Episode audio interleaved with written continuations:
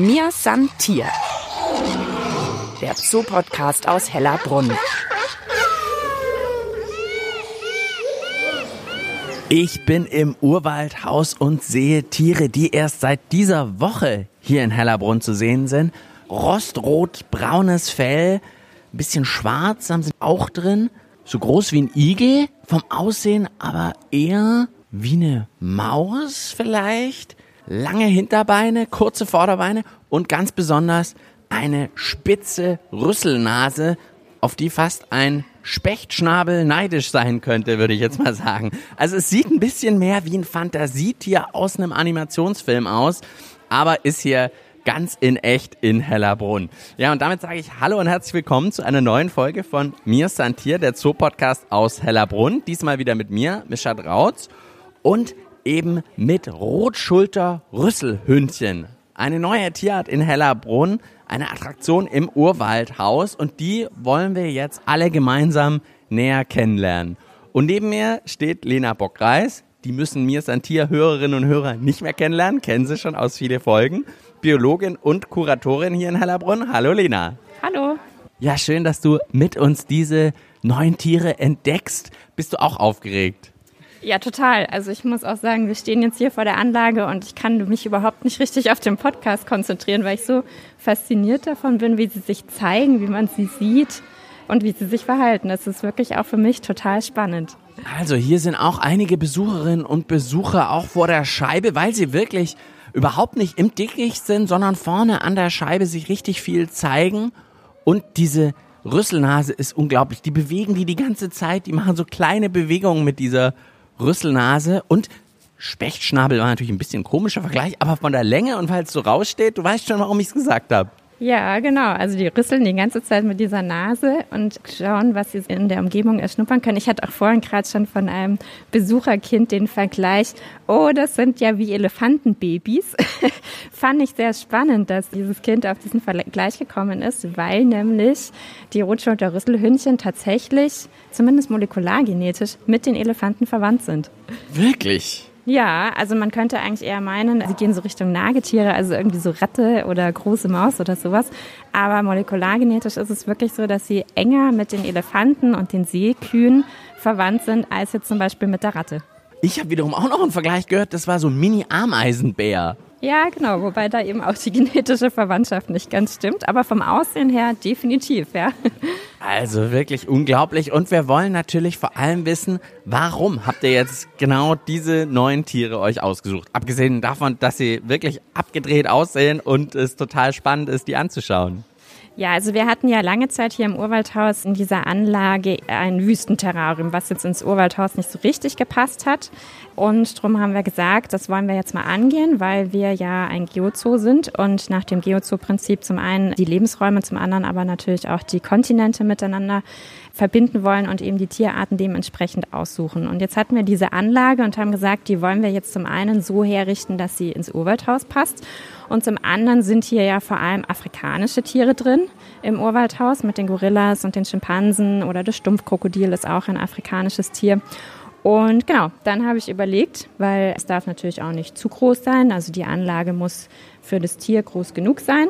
Und da kam ich auf die Idee, dass wir doch es mit Rüsselhündchen versuchen könnten, weil das sind nämlich ostafrikanische Tiere, die eben vor allem in den Laubwäldern und Bergwäldern Ostafrikas, also Kenia und Tansania leben wirklich nur da? Also so ein ganz mini-Verbreitungsgebiet wirklich? Das Verbreitungsgebiet ist sogar so klein, dass es jetzt nicht in ganz Tansania und Kenia verbreitet ist, sondern wirklich eher so an der Küstenregion. Es Mombasa oder was ist das dann so? Äh, genau, so in der Ecke. Und dann gibt es auch noch auf den vorgelagerten Inseln gibt es auch noch Rotschulterrüsselhündchen, wobei das eine andere Unterart ist. Aber es ist wirklich nur so die, die Küste so entlang von Kenia und Tansania. Jetzt haben wir schon ganz viele Tiere genannt. Igelgröße, ein bisschen die, Nase erinnert ein bisschen an den Specht. Sie haben was von Elefanten, Ameisenbär, Maus, meine Güte, wir nennen alle möglichen Tiere. Jetzt haben sie auch noch Rüsselhündchen, also ein bisschen den Hund im Namen. So richtig weiß ich immer noch nicht, wo sie jetzt wirklich dazugehören, Lena. Ja, die Taxonomie ist auch nicht so ganz einfach, aber sie gehören eben zu den Rüsselspringern. Das sind Säugetiere. Ja, und da haben sie wirklich eine eigene Gruppe. Also sie sind einmalige Tiere.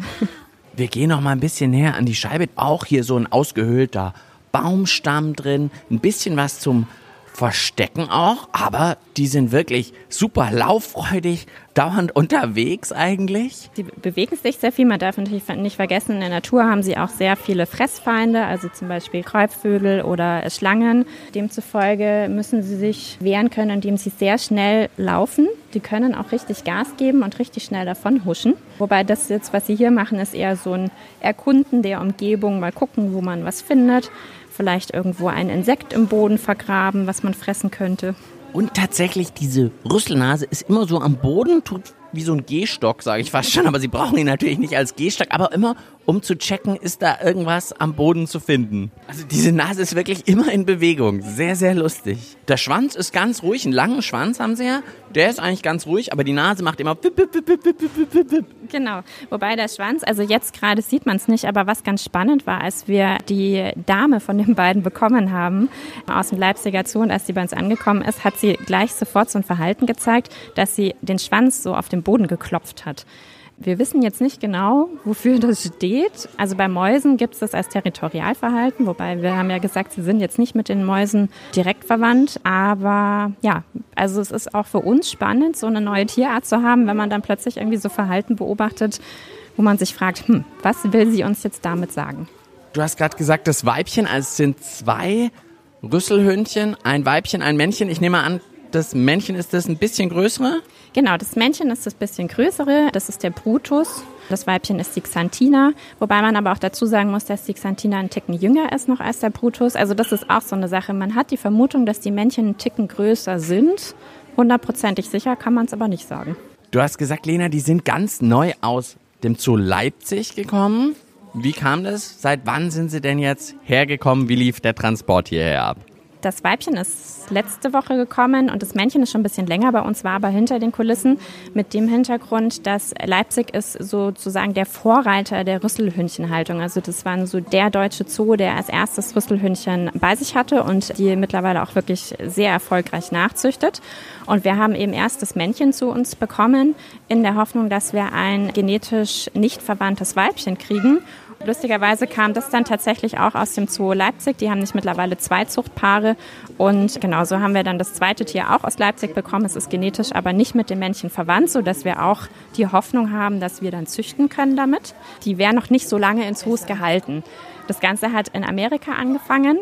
2000 sind nach Cincinnati und Philadelphia die ersten Individuen aus der Natur gekommen. Und die haben auch erfolgreich nachziehen können 2001. Aber erst 2011 kam das dann nach Europa, das Rotschulterrüsselhündchen, und erst 2019 nach Deutschland. Also wirklich noch gar nicht so lange in den Zoos vertreten. Es gibt aber bisher immer noch nur fünf Haltungen in deutschen Zoos mit Rotschulterrüsselhündchen. Auf was sagst du denn, sollten die Besucherinnen und Besucher achten jetzt? Also was ist das Besondere an denen? Also das Besondere ist wirklich, dass es, wie wir vorhin schon gesagt haben, man kann überhaupt nicht beschreiben, was das für ein Tier ist. Es ist was ganz Neues und es ist auch für uns so, dass wir irgendwie noch gar nicht so genau wissen manche Dinge und das ist für uns auch immer ganz spannend, einfach zu beobachten und zu gucken, wie verhält sich das Tier denn? Was macht es? Was braucht es? Das ist wirklich spannend, auch so eine Tierart bei uns zu haben, wo eben noch gar nicht so viel drüber bekannt ist. Schon gewusst? Über den Online-Shop oder die München-App kommt ihr digital und schnell an eure Tagestickets für den Tierpark. Ganz einfach auf hellerbrunn.de slash Tickets. Probiert's aus! Wir sind hier der Zoopodcast aus Hellerbrunn und wir beobachten weiter die Rüsselhündchen. Lena, man sieht wirklich ganz neue Sachen. Gerade war so ein bisschen wie so ein Sitz machen. Das war tatsächlich wieder ein bisschen hundemäßig. Genau, das war das Männchen. Und zwar hat es unterm Schwanz eine Drüse, wo es ein Sekret absondert und damit sein Territorium markiert. Lustig, dass man das gerade gesehen hat. Ich habe aber auch so den Eindruck, also die zwei sind jetzt seit ungefähr einer Woche zusammen und sie sind sehr interessiert aneinander. Bald Nachwuchs. Genau, wir lassen uns mal überraschen, aber. Und die sind tatsächlich auch fast immer zu zweit unterwegs. Also wenn die eine oder der eine in die eine Richtung flitzt, flitzt die andere oder der andere gleich hinterher. Sie sind wirklich sehr zu zweit unterwegs. Man weiß, aus der Natur hat man immer nur ein Tier gesehen, wobei man sich auch vorstellen kann, dass natürlich dieses kleine Tierchen im Laubwald, im Regenwald von Ostafrika nicht so leicht zu entdecken ist. Aber man weiß von den Krüsselspringern allgemein, dass sie eher monogame Paarbildungen eingehen. Also kann man davon ausgehen, dass es das Rotschulterrüsselhündchen auch macht. Also das passt auch ganz gut, dass sie also zu zweit in der Anlage sind und sind tagaktive Tiere? Genau, es sind tagaktive Tiere. Also man sieht sie auch gut hier den ganzen Tag durch die Anlage schnüffeln und ab und zu mal schneller hopsen. Man sieht ja auch, dass sie sehr große Augen haben. Das heißt, sie sehen auch gut, hören aber auch ganz gut. Also die Ohren sind auch deutlich zu erkennen.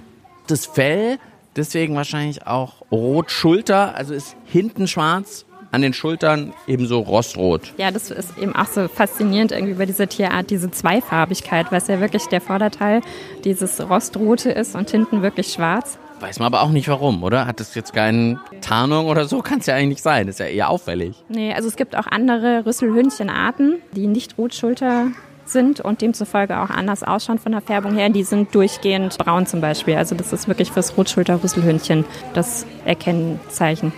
Was jetzt bei der Anlage auch noch auffällt, ist, dass immer mal wieder wie so ein Dampf in diese Anlage gesprüht wird, also wie so ein Sprühnebel.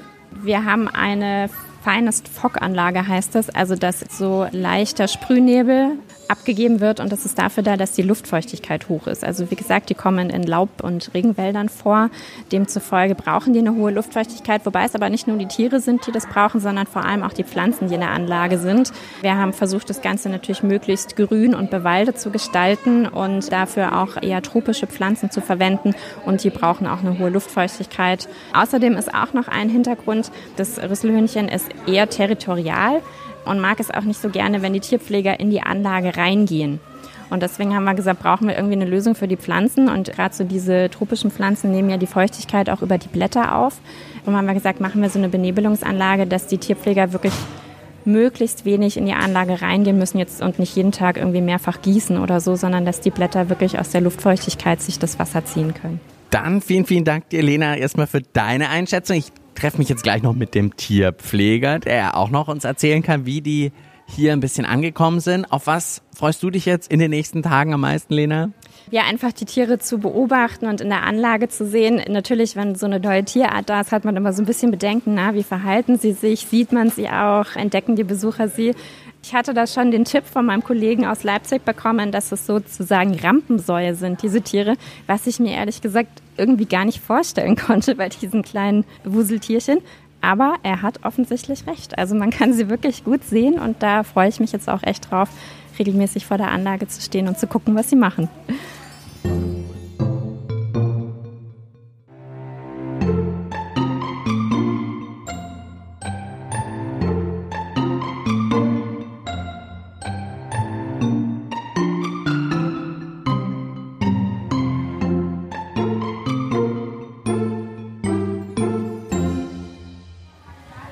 Mir Santier, der Zoopodcast aus Hellerbrunn und heute dreht sich alles um die Rotschulter-Rüsselhündchen. Und neben mir steht jetzt Thomas Wiedel, Tierpfleger bei den Rüsselhündchen. Und du warst, habe ich gehört, auch in Leipzig und hast dir da alles angeschaut, damit ihr jetzt auch wisst, wie machen die das im Zoo, was könnt ihr euch davon abschauen, damit es den Rüsselhündchen hier gut geht. Ja, genau. Also wir sind da extra hingefahren, um den einen zu holen haben uns die Anlage angeschaut und eben wie die die halten, weil das eigentlich die einzigen sind, die wo sie nachzüchten und wir wollen natürlich auch gerne Junge haben.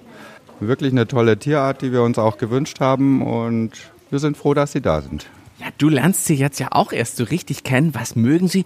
Fangen wir mal wirklich ganz einfach an mit dem Futter. Ich habe mal gelesen, Insekten ist das, was sie am liebsten mögen. Genau, die kriegen bei uns auch Insekten hauptsächlich, ein paar Regenwürmer und ein bisschen Katzenfutter in dem Schälchen da hinten sehe ich? Genau. Oder äh, versteckt ihr das irgendwie in der Erde drin? Nee, genau, da haben sie eine Futterstelle, damit wir auch ein bisschen prüfen können, was sie jetzt fressen und was nicht.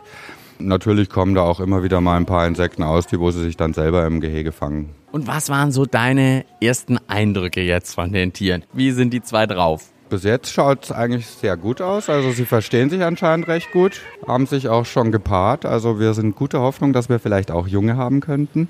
Und wenn die sich jetzt paaren und danach jetzt ein Kind aufziehen, sage ich mal, oder schwanger sind. Wie verändert sich das denn da in der Anlage? Also die graben sich jetzt dann noch ein Loch, da wo dann auch die Jungen geboren werden. Also leider das wird man nicht sehen, sondern erst, wenn sie dann ein bisschen größer sind und wieder rauskommen. Ach, die werden wirklich in diesem Loch dann geboren, in der Erde drin. Ja. Und wir dürfen auch die Anlage nicht betreten, eben weil eben die Löcher graben und nicht, dass man dann da irgendwo draufsteigt und einbricht. Oh, weil das eben auch schwer zu entdecken ist, oder wie? Genau, ja. Also das sieht man nicht. Und eben ist es nur unterirdisch unterhöhlt und dann kann das natürlich leicht passieren, dass man da einbricht. Und dann sehe ich hier, hast du gerade auch noch einen Eimer mitgebracht. Ich schaue nochmal. Ein Eimer mit Laub mitgebracht. Bist du draußen ein bisschen Laub sammeln gewesen? Genau, ja. Also sie hatten schon Nistmaterial drin, aber das haben sie jetzt schon alles äh, verbraucht und in ihr Nest gezogen sozusagen und jetzt gebe ich ihnen Neues. Was heißt denn Nest? Kann man das jetzt sehen oder ist das auch wieder unter der Erde? Ja, das ist das Loch, wo wir vorher geredet ah, haben. Das ist wieder, also du weißt jetzt auch tatsächlich nicht, wo in der Anlage das Loch ist. Nee, so wirklich nicht. Also wir wissen schon, dass sie jetzt da in die rechte Seite das ganze Zeug geschleppt haben. Also nach rechts wurden alle Blätter geschleppt. Wie schleppen die das denn? Mit dem Maul? Mit dem Maul, ja. Okay. Und dann werden also Blätter geschleppt hier die rechte Seite der Anlage und da muss irgendwo drunter, also buddeln sie dann ein Loch? Genau, da ist irgendwo ihre Höhle und da muss ihr Nest drin sein. und das bauen sie dann einfach. Ich meine, du hast da wirklich einen ganzen Eimer voll. Also das ist dann wirklich große äh, Matratze sozusagen. Also das Loch wird jetzt nicht so extrem groß sein und da tragen sie sich halt eben Nistmaterial rein, damit sie es schön weich und warm haben. Und das machen die auch zusammen? Also ist es jetzt bei manchen Tierarten ist ja so irgendwie Männchen baut für das Weibchen oder so oder das wie machen die das zusammen oder einer von beiden? Nö, die machen das zusammen und wie gesagt, also sie sind auch wirklich die ganze Zeit zusammen unterwegs, also verstehen sich gut. Ich habe sie jetzt die ganze Zeit wirklich entlang flitzen sehen, mal schneller, mal langsamer. Eigentlich sind sie ja Rüsselspringer. Hast du sie auch schon mal springen sehen, wirklich?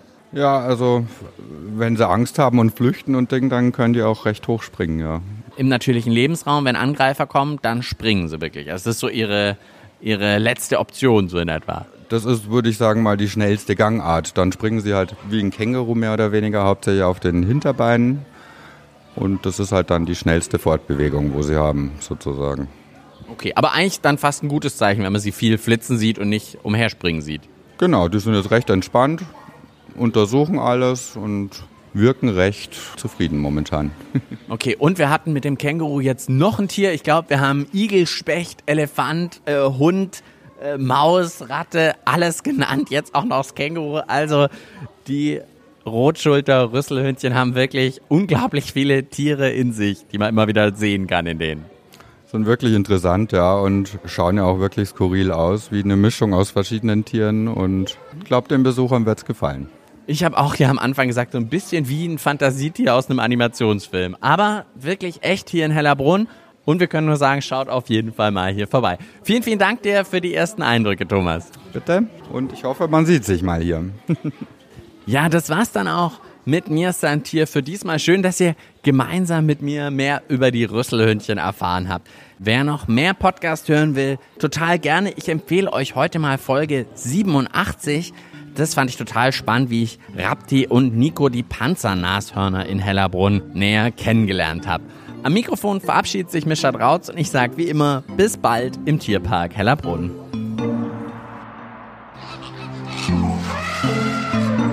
Mir san Tier. Der Zoo-Podcast aus Hellerbrunn.